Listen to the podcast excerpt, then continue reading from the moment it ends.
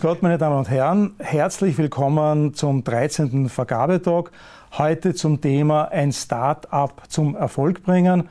Und ich freue mich sehr, zu diesem Thema meinen Studiogast, Herrn Domagoj Dolinschek, begrüßen zu dürfen. Dankeschön für die Einladung.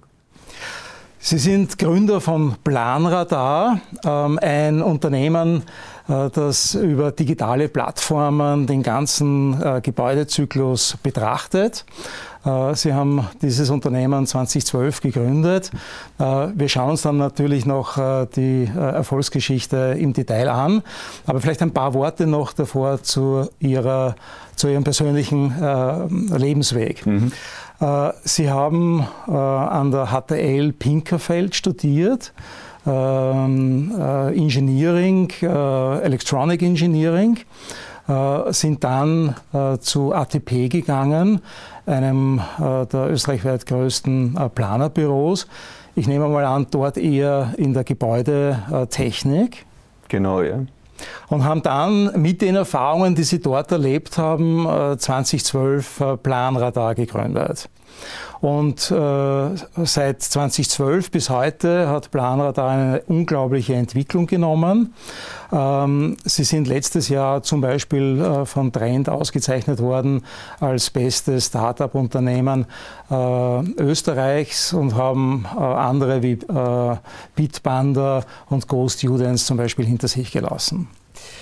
Ähm, bei Planradar, äh, ich habe gesagt, eine Plattform für den gesamten Gebäudezyklus, handelt es sich um ein Scale-up im SaaS-Business. Das müssen wir jetzt ein bisschen erklären. Also Scale-up äh, sind junge Unternehmen, die sich äh, über mehrere Finanzierungsrunden hebeln. Ich glaube, Sie haben drei Finanzierungsrunden hinter ja. sich. Mit wie viel ungefähr Fremdkapital? Also so jetzt circa an die 90 Millionen Euro in den letzten Jahren. Die letzte Runde war 60 Millionen, die Series B. Und äh, ja, also das äh, haben wir hauptsächlich für die Expansion genutzt. Äh, Im ersten Step innerhalb von Europa und jetzt mittlerweile global. Und SaaS-Business äh, steht für Software as a Service. Äh, das ist Ihr Geschäftsmodell. Was ist darunter zu verstehen? Also es ist so, ähm, dass wir im Endeffekt unsere äh, Plattform lizenzieren. Das heißt, äh, jeder ähm, kann sich einfach auf www.planradar.com anmelden, äh, registrieren, das Projekt erstellen und sofort nutzen. Und ähm, nach einer kurzen Testphase bezieht man Test, also Lizenzen, mit denen man dann Projekte abwickeln kann äh, und sämtliche Akteure einladet zum Mitmachen. Und ähm, das hat sich insofern bewährt, dass man da keine eigene Infrastruktur benötigt, sondern im Endeffekt äh, eine cloudbasierte ähm, äh, Hosting da ist. Äh, somit der Vorteil auch, dass jeder Techniker global unser Service beziehen kann. 24-7. Und das war auch die Herangehensweise von Beginn weg. Genau, richtig. Also das Wesentliche war ja, wie ich angefangen habe, war ja so, dass jeder gesagt hat, naja, wo kann ich das installieren? Äh, kannst du das nicht auf meinem Rechner installieren und so weiter? Ich habe da nicht viel Zukunft drinnen gesehen, weil schon die Vorboten da waren, ähm, wie zum Beispiel eben ähm, das, das Facebook und so weiter. Im Privaten hat man ja die ganzen Lösungen angewendet, aber im Beruflichen waren da gewisse Zweifel. Und ähm, für mich war das ganz klar, dass die äh, Leute einfach diese Smartphones auch privat sehr stark verwendet haben und im beruflichen dann die, die, die ältere Generation der Geräte. Ähm, und das hat sich eben gewandelt und diesen Wandel habe ich gesehen zusammen mit meinen Kollegen und wir haben gesagt, Cloud ist die Zukunft und nun sind wir da in der Zukunft. Ja.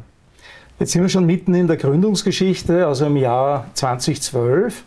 Ähm, was war die äh, ursprüngliche, der, der, ursprüngliche Impetus, der Anlass, dass Sie gesagt haben, naja, bei ATP äh, habe ich mit Gebäudetechnik zu tun ähm, und jetzt mache ich meine eigene Kiste. Ja. Was, was, war das? Naja, ähm, im, im, Endeffekt ist ja so, ähm, es ist ja heutzutage noch immer so, aber dazu mal noch viel stärker. Äh, man hat den Drang äh, gehabt, die Dinge ähm, ja, äh, unnötige Weise zu bürokratisieren. Ähm, und, und meiner Meinung nach war das damals schon nicht notwendig, weil wir die entsprechenden technischen Mittel gehabt haben. Ähm, und und ähm, grundsätzlich meine Spezialität war eben die Mängelbehebung, ähm, diese äh, mit den entsprechenden Akteuren, sei es ausführende Gewerke wie Elektro, Haustechnik, Bau, zu koordinieren, aber andererseits auch mit den zukünftigen Mietern, zum Beispiel in einem Shoppingcenter, zu koordinieren ähm, und natürlich auch den Report an den Bauherrn weiterzuleiten. Man muss sich vorstellen, da, da gibt es oft tausende Punkte bei einem Großprojekt, aber bei kleinen kommen auch sehr viele Dinge zusammen. Und ähm, ich habe das nicht für notwendig gehalten, äh, dass man da im Endeffekt Besprechungsprotokolle, Versionen draus macht, die Listen mit Excel herumschickt, die Leute dann zum Hörer greifen und orientierungslos im Gebäude suchen nach der entsprechenden Zeile ähm, und die dazugehörigen Fotos durchblättern. Also das ist so ein äh, unnötiger Prozess, was ich immer gedacht habe, die Leute sollen sich doch mit ihrem Beruf beschäftigen und mit ihrer Leidenschaft und nicht da streiten auf Basis von Annahmen, die ja gar nicht einmal stimmen. Also wenn du drei Leute gefragt hast, was ist der Status, hast drei Antworten bekommen und die Wahrheit die war draußen auf der Baustelle. Und das ist ganz interessant. Wir machen jedes Jahr so Umfragen und äh, wir haben doch immerhin an die 120.000 Nutzer weltweit ähm, in unserem System. Und ähm, das ist eine schon sehr werthaltige Aussage wenn da die Kunden gefragt werden, äh, was habt ihr vorher genutzt und die sagen Excel-Liste und, und, und Papier und Bleistift. Mhm. Äh, und das ist noch immer heute so, zwischen 60 und 70 Prozent ist das noch immer so. Das heißt, wir haben da enormes Potenzial noch global. Also der Ausgangspunkt war aus Ihrer Tätigkeit damals als Ingenieur ähm, äh, zu sehen, ähm, dass die Praxis hier mit ganz unzureichenden Mitteln arbeitet in der Dokumentation. Also genau. Sie haben ein Dokumentationstool, das, das war der erste Step. Richtig, ja. Also der, ich habe mir da überlegt, wo, was ich da im Endeffekt ähm, ist, sind da überall Themen, sei es in der ähm, Freigabeprozessen von Dokumenten, äh, sei es im Betrieb. Ähm, nur mein das, das Einfachste, was war, jeder versteht Baumängel. Und somit war das der erste Touchpoint, äh, wo ich gesagt habe, okay, wenn es im privaten Leben auch verstanden wird, ohne viel Erklärungsbedarf, dann mache ich das als erstes. Und das war eben sozusagen das Feature, was wir dann im Weiteren zum Produkt gebaut haben, wo man im Endeffekt jetzt alles dokumentieren und äh, äh, kommunizieren kann. Sei es eine Nachfristenforderung, sei es äh, Regiescheine, sei es ähm, äh, Checklisten oder Claims äh, oder wie gesagt Mängel oder Aufgaben, ähm, kann man sich auf der einen Seite mit Baukastensystem die Formulare, die man abnehmen will, selber zusammenbauen und auf Knopfdruck erhält man in Sekundenschnelle hochkomplexe Berichte, die rechtssicher sind im Endeffekt und die man digital auch mit einem Stempel absegnen kann. Ähm, und, und ja, diese, diese massive Beschleunigung und Erleichterung äh, bringt sieben Stunden Ersparnis pro Techniker in der Woche. Also das ist schon eine signifikante Produktivitätsgewinn. Ja. Ähm, äh, Ihr Tool hat ja ursprünglich Defektradar äh, geheißen, äh, von dieser Mängel äh, genau. ähm, Dokumentationsgenesis äh, äh, her. Ähm, was oder wie haben Sie den Schritt von der Idee ins Unternehmertum geschaffen? Weil das eine ist, ein technisches Tool zu entwickeln, das andere ist, ein Unternehmen zu gründen. Ähm, hatten Sie da einen Mentor, heute würde man sagen Business äh, Angel? Ja. Ähm, wie, wie, muss man sich das vorstellen? Wie waren die ersten Monate dieses neuen Unternehmens? Ja, also es war ja sehr äh, in, in Kinderschuhen, dieses Startup und, und, und also man hat ja auch fast keine Finanzierung bekommen, das war ja ganz neu vor zehn Jahren. Ähm, in Amerika nicht so neu, weil da hat schon einige aufstrebende Unternehmen gegeben ähm, in dieser Form.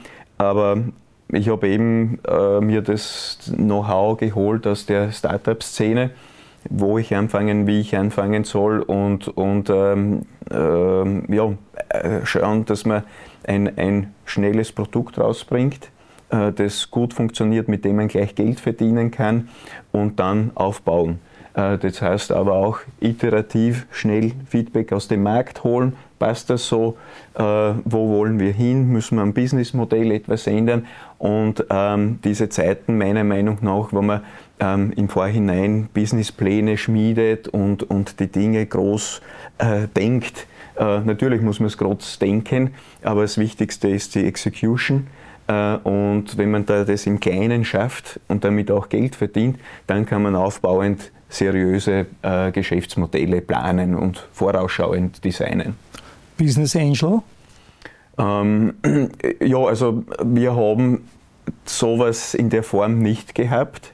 Ähm, äh, wir wurden da sehr gut von der 1 äh, Telekom unterstützt, weil das war so ein Startup-Preis, den wir gewonnen haben.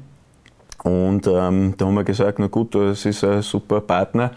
Und ähm, da haben wir tatsächlich dann auch äh, äh, eine gute Reputation dadurch gehabt, gute Mediensichtbarkeit und auch dadurch geschafft, in diesen ersten Anfängen gute Kunden zu lukrieren. Aber auch das Produkt hat natürlich sehr, sehr bestochen.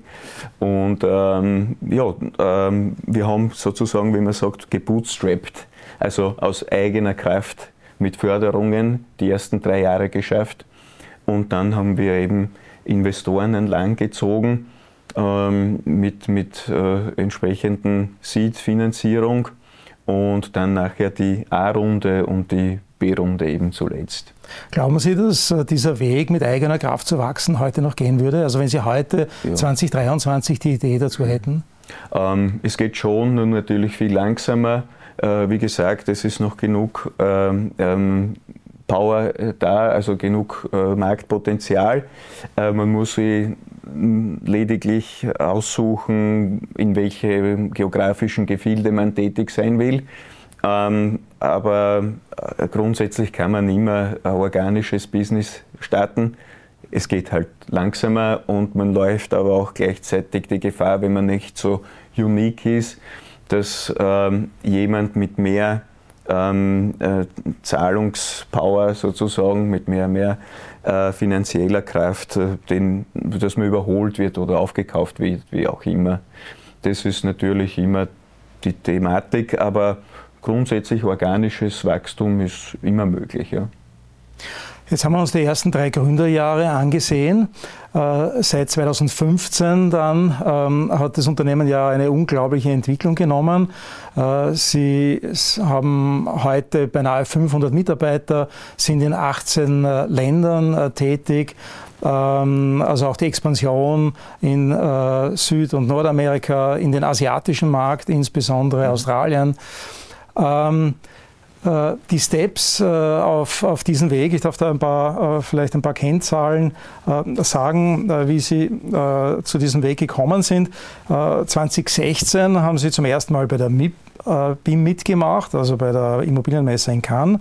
2017 haben Sie schon neun Branchen-Awards gewonnen, also da ist die Aufmerksamkeit rasant gestiegen.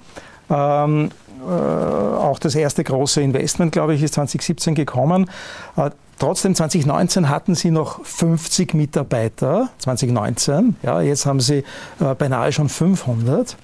Ähm, und 2020 dann eben die Expansion raus aus Europa, ähm, äh, also zuerst Europa und dann raus, wie gesagt, in, den, äh, in, den, äh, in die anderen Kontinente. Wie wächst man von 50 Mitarbeiter auf 500 in so kurzer Zeit? Welche Wachstumsschmerzen macht man da als Unternehmen durch? Ja, also die Facette ist sehr breit. Wir haben das natürlich auch, so wie wir es in unserem äh, Produkt äh, angegangen sind, iterativ rückfragen, kleine Brötchen machen, wenn die Dinge funktionieren, dann im Endeffekt äh, stark vergrößern. Ähm, dazu mal haben wir eben lediglich in, in Österreich gewirkt als Standort, ähm, obwohl wir auch da damals äh, schon 20 Länder bedient haben aus Österreich. Da haben wir schon gesehen, es ist ein große, äh, äh, großes Interesse. Und dann haben wir gesagt, na gut, gehen wir ins Ausland. Das war ja die ersten ähm, Versuche worden, eben oder aus Überzeugung, dadurch, dass ich gute Kontakte habe in Zagreb, ein Standort, und den zweiten eben in UK, dass wir schauen, eben den, ähm, äh, den, den, den Sprung über den Teich eben Richtung Amerika, weil die Kulturen ja dort doch ähnlich sind. Und ähm, ja, das hat funktioniert und dann haben wir eben folglich in diese, diese, diese Art und Weise, wie wir expandiert haben, auch sehr, sehr interessant während Corona alles online gemacht. Also das war auch äh, vielleicht ähm, ein, ein zusätzlicher Push, wo wir mutiger geworden sind. Die ersten Standorte haben wir doch eben persönlich hingeflogen, Interviews geführt und so weiter. Und dann haben wir auf einmal elf Länder äh, online alle erschlossen. Ähm, das bringt natürlich mit sich, dass, dass man da diverse ähm, ähm, Kennenlernphasen äh, online durchführt. Aber ähm, es war auch notwendig, sich in Persona zu treffen, weil eben diese zwischenmenschlichen Dinge äh, immer da sind.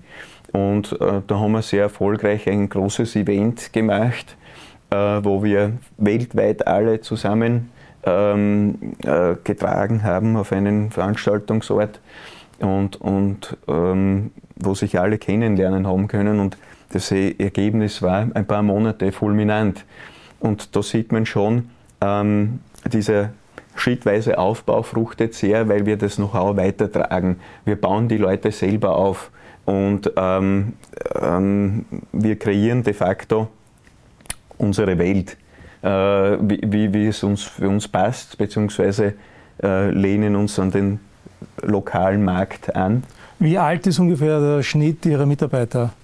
Ähm, naja, das ist schon so bei 35, äh, so, also zwischen 30 und 35, ja, ähm, ist relativ jung und äh, dementsprechend auch dynamisch. Ähm, und und ähm, ja, das, das, das, äh, wir sprechen einfach die neue Generation gut an, sei es im Development, im Marketing oder auch speziell im Vertrieb. Und äh, allein das Geschäftsmodell, die Branche ist ja eine sehr spannende und das zieht halt Leute an. Ähm, und natürlich haben wir am Anfang da Energie reinstecken müssen, um Leute zu akquirieren, die passenden Teams zu bauen, ähm, dass sich die Teams untereinander verstehen, auch integral zusammenarbeiten, äh, diese Geflechte schaffen. Ähm, und jetzt haben wir schon ein gutes Branding sozusagen draußen das kommt uns sehr zugute und auch Mitarbeiter empfehlen uns weiter und ähm, bringen neue Talente. Uh, Teambuilding hat es ja auch auf Ebene der Geschäftsführung gegeben. Sie standen zu Beginn 2012 als alleiniger Gründer. Uh, jetzt sind Sie fünf uh, in der Geschäftsführung. Wie hat sich das ergeben?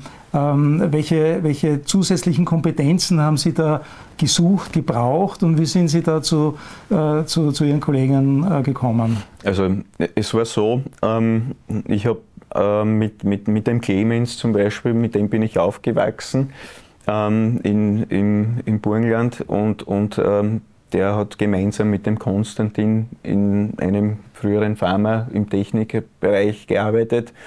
Und ähm, so haben wir uns da zusammengetan. Ähm, davor habe ich auch noch den Ibrahim und den Sander kennengelernt. Ähm, und jeder kann was anderes. Genau. Äh, also ähm, der Ibrahim ist ein sehr großes Talent in dem, dass er ähm, die, die Marketingstrukturen aufbaut zusammen mit dem Vertrieb. Ähm, der Sander hat äh, äh, auch ein sehr gutes finanzielles Verständnis, wie man allgemein die Organisation aufbaut äh, und die Strukturen dahinter äh, und das Ganze international. Ähm, und, und der Clemens, der hat im Endeffekt so wie die Applikation, das Look and Feel, ähm, die Einfachheit, also er versteht es sehr gut, die komplexen Dinge einfach zu machen. Und der Konstantin ist ein äh, großartiges Genie, um Technologien zu kombinieren, um die zu, zu etwas Potenten zu, zu schaffen. Äh, und, und ja, ähm, ich habe eben als vernetzendes äh, Teil sozusagen da gewirkt, um die äh, besten Köpfe hier zusammenzuholen, damit wir eben da international erfolgreich werden. Wann haben Sie erkannt, dass man als Einzelplayer ähm, äh, so ein großes äh, Unternehmen äh, nicht aufbauen, nicht führen kann?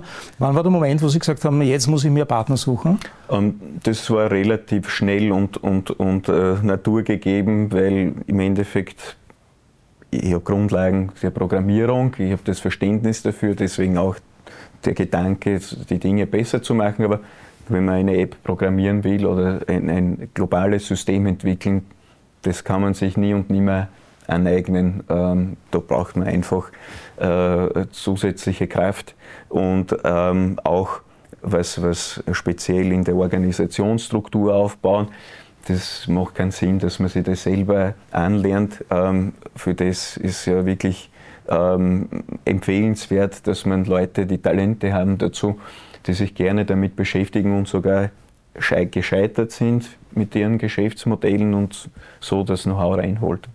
Also das wäre auch ein Tipp von Ihnen an, an, an äh, neue Startups, äh, äh, diesen Weg also im Teambuilding äh, zu suchen und dann nicht als Einzelplayer zu versuchen. Ja, unbedingt. Also ich merke da immer wieder, es kommen ja laufend Startups auf mich zu. Ähm, ich starte mit einer Idee, wie soll ich das machen und so weiter.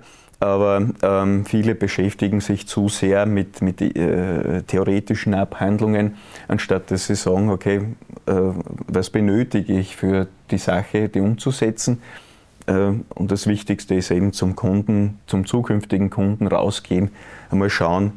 Heute kann man sehr günstig ein Unternehmen gründen und das auch dann künftig skaliert und auf Basis dessen, der Idee und der Zusammenarbeit mit den künftigen Kunden beweisen, dass das funktioniert und dann die Begeisterung reinholen, schauen, wo sind die Talente, was brauche ich ergänzend zu meiner Position.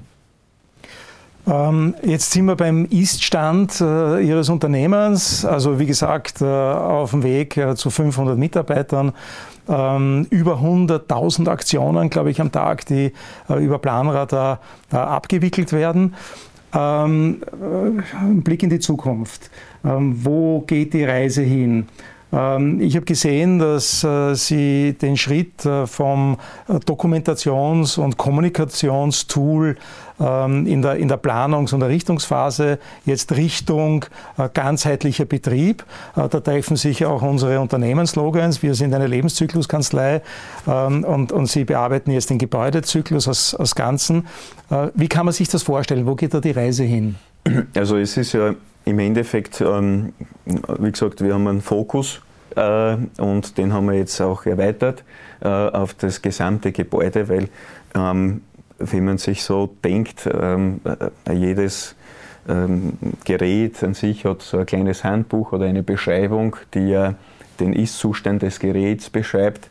Ähm, äh, und ähm, ja, im Endeffekt soll das Gebäude auch so sein. Ich, erwähne das immer wieder. Es gibt natürlich diese S-Bild-Dokumentationspflichten etc. etc. Aber die kann man vergessen. Das ist in Wirklichkeit äh, wird äh, viel Papier gedruckt, äh, teilweise sehr falsch äh, mit Altständen in der Planung. Also die Sache beschreibt nicht das Gebäude wieder. Ähm, und und ähm, das Wesentlichste ist heute, wenn man an die Energiegeschichten wie ESG, Taxonomie etc. denkt, äh, äh, das Wichtigste ist, dass man den jetzigen Zustand und aber auch vorausschauend den künftigen Zustand des Gebäudes kennt. Und dort wollen wir hin. Und wie schafft man das? Indem wir eben eine gesamtheitliche Plattform kreieren von der ähm, ähm, eben Dokumentenablage, wo wir Versionierungen von Plänen abhandeln können, aber auch das Neudenken, weil im Endeffekt, wenn man sich das so anschaut, jeder entwickelt bei jedem Projekt einen neuen Planschlüssel, neue Plankodierung. Ich meine, das ist ja von sowas von unnötig, weil im Endeffekt ein Prinzip, wie man Gebäude baut, wie man das verhandelt, wie man das plant, ist gleich. Und da wird ja oft gepredigt, jedes Gebäude ist ein Prototyp. Meiner Meinung nach ist das nicht so, weil man gewisse Prozesse da hat, die immer gleich sind und wenn man die beachtet, braucht man dann auch nichts Neues erfinden. Und deswegen sagen wir, okay, wir nehmen uns das Gebäude im Gesamten an, von der grünen Wiese bis zum Abbruch sogar. weil, aber auch immer nur im Segment Dokumentation und Kommunikation, weil ähm, ein Projekt ist so erfolgreich, wie die Leute eben zusammenarbeiten und agieren.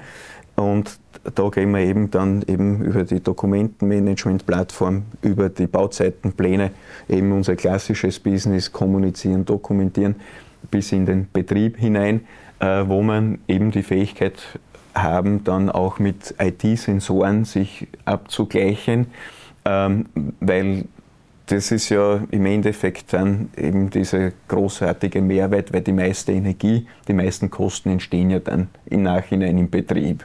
Also da sind wir bei Internet of Things, äh, Gebäudesensorik, äh, wie viele Menschen sind in einem Gebäude, wie viel Luft muss reingeblasen werden, genau. ähm, all das äh, im Lebenszyklus.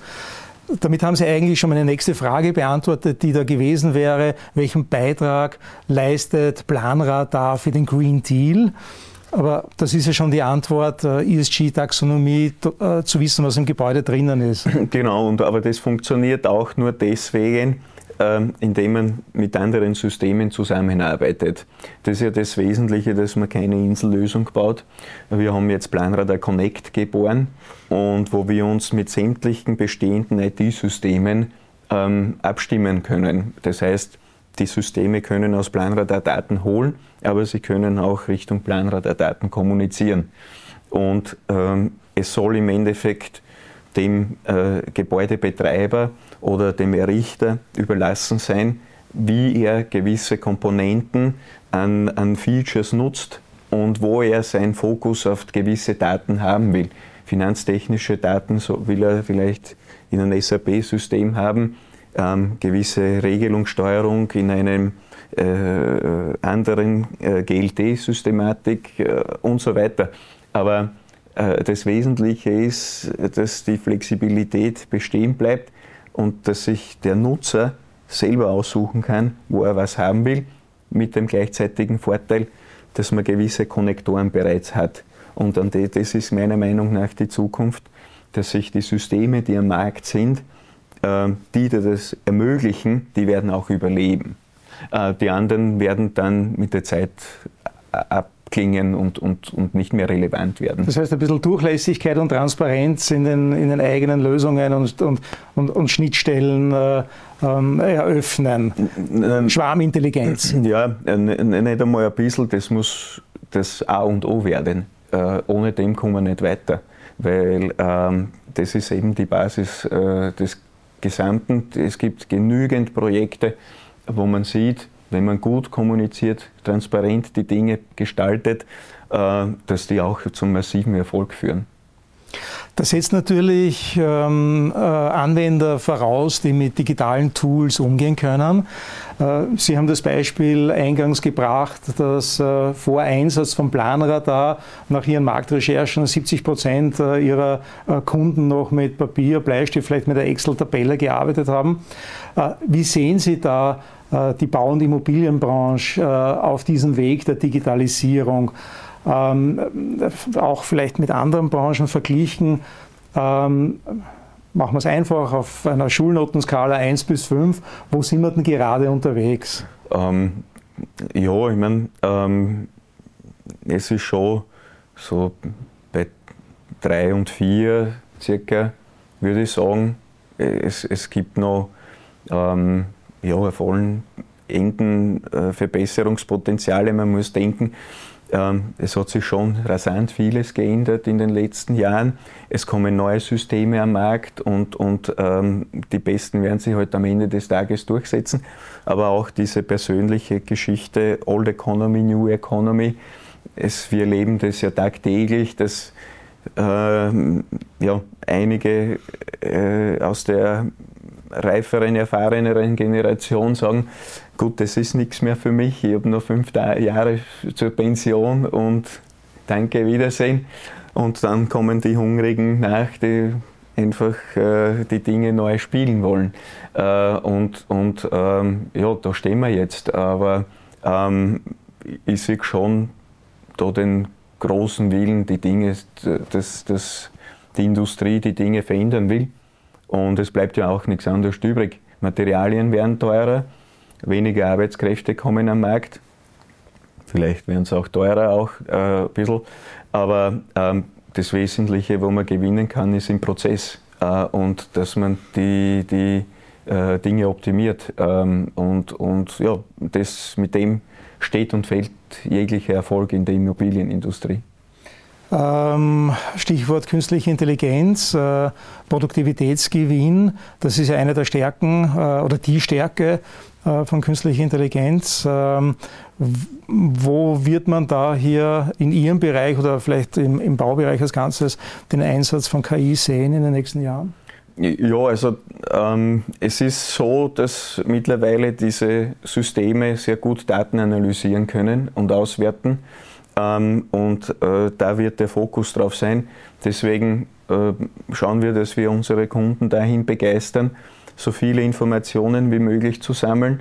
Natürlich ähm, äh, hat man nicht ewig Zeit und ewig Ressourcen, aber in der Qualität an sich, dass die Daten gut gesammelt werden und dann können diese Maschinen äh, entsprechende Businessmodelle neu denken oder aber auch äh, eben die Gebäude optimieren.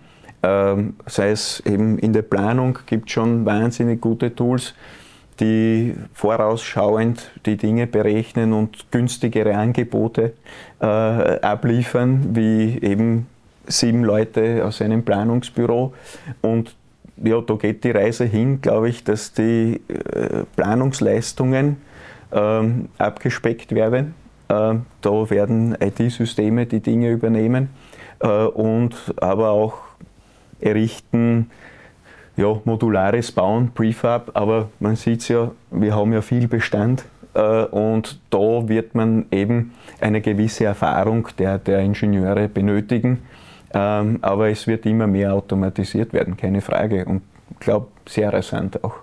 Und auch schon in den nächsten Jahren oder ist das noch ein Ausblick, wo Sie sagen, naja, das wird noch drei, fünf Jahre brauchen oder, oder wird es da schon die ersten Schritte in den nächsten Jahren geben? Na, es gibt ja jetzt schon äh, tolle Projekte, wo man sagt, okay, ähm, Generative Design und so weiter, wo, wo man innerhalb von wenigen Sekunden ein paar hundert Lösungen bekommt. Ähm, und und äh, das ist jetzt schon da im Endeffekt. Ähm, es es äh, benötigt nur mehr, Akzeptanz oder Gehör. Es ist noch nicht in der Breite draußen, aber wenn der eine oder der andere Investor oder Developer erfährt, dass eben äh, eine Maschine in wenigen Sekunden Lösungen auf den Tisch bringt, wie 20 Ingenieursbüros, die sich mit unterschiedlichen Disziplinen beschäftigen, dann wird man bald einen Änderungsschub erfahren. Da werden wir uns dann äh, in drei Jahren äh, zum Beispiel äh, zusammensetzen und schauen rückblickend, ähm, äh, stimmt das und in der Geschwindigkeit, aber ich glaube auch, auch in den Rechtsberufen ähm, wird sich sehr viel verändern, ChatGPT und, und anderes. Ähm, jetzt haben wir einen wunderbaren Bogen gezogen über die Entwicklung von 2012 bis heute, Digitalisierung. Äh, am Ende noch eine persönliche Frage. Ähm, Sie haben jetzt äh, äh, die Branche mit digitalisiert. Ähm, Ihr ganzer Werdegang von 2012 basiert auf Innovation mit diesen Tools. Ähm, ich nehme mal an, dass Ihr Business und auch Ihr persönliches Berufsleben sehr geprägt ist von, von diesen Produktivitätssteigerern. Aber im, äh, im, im eigenen, äh, in den eigenen vier Wänden, äh, wo würden Sie ähm, nie auf äh, digital umsteigen? Wo schätzen Sie die alte analoge Welt? Ja, also ich bin Elektrotechniker ähm, und, und sehr äh, begeistert, was möglich ist. Ähm, aber zum Beispiel würde ich nie die Schalter austauschen gegen irgendwelche Bussysteme, weil äh, ähm, ja, äh, es, es bringt schon eine gewisse Komplexität äh, mit sich und auch ähm, äh, diese, diese äh, ich habe es gern einfach und äh, einfach bedeutet nicht überbordende Technologie einzusetzen. Das ist auch ein, ein, ein Hindernis unserer Zeit. Mehr Technologie äh, würde man meinen, äh, bringt mehr Ersparnis, mehr Effizienz, aber man bringt so viel Technologie rein, dass man da wiederum äh, mehr und mehr Hürden mit sich bekommt. Und ja, da schaue ich schon im Privaten, dass ich da weniger Hürden habe. Also keep it smart and simple.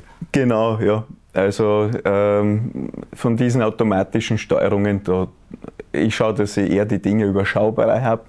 Das heißt aber gleichzeitig, dass man sich die Dinge zehnmal überlegt, ob, wo man den Schalter hinhaben will. Und dann äh, ja, braucht man nicht smarte Technologie nutzen, die das Denken dann übernimmt. Wo, welchen Taster nehme ich gerade, um die Leuchte einzuschalten? Herzlichen Dank für das Beispiel, das äh, für jeden von uns als, als Nutzer äh, hilfreich ist. Ähm, herzlichen Dank auch für diese Ein- und Ausblicke in den, in den Werdegang vom Planradar. Herzlichen Dank, dass Sie heute mein Gast waren. Ja, danke für die Einladung und für das wertvolle Gespräch. Danke. Und Sie, meine Damen und Herren, herzlichen Dank, dass Sie wieder mit dabei waren und noch einen schönen Tag. Auf Wiedersehen.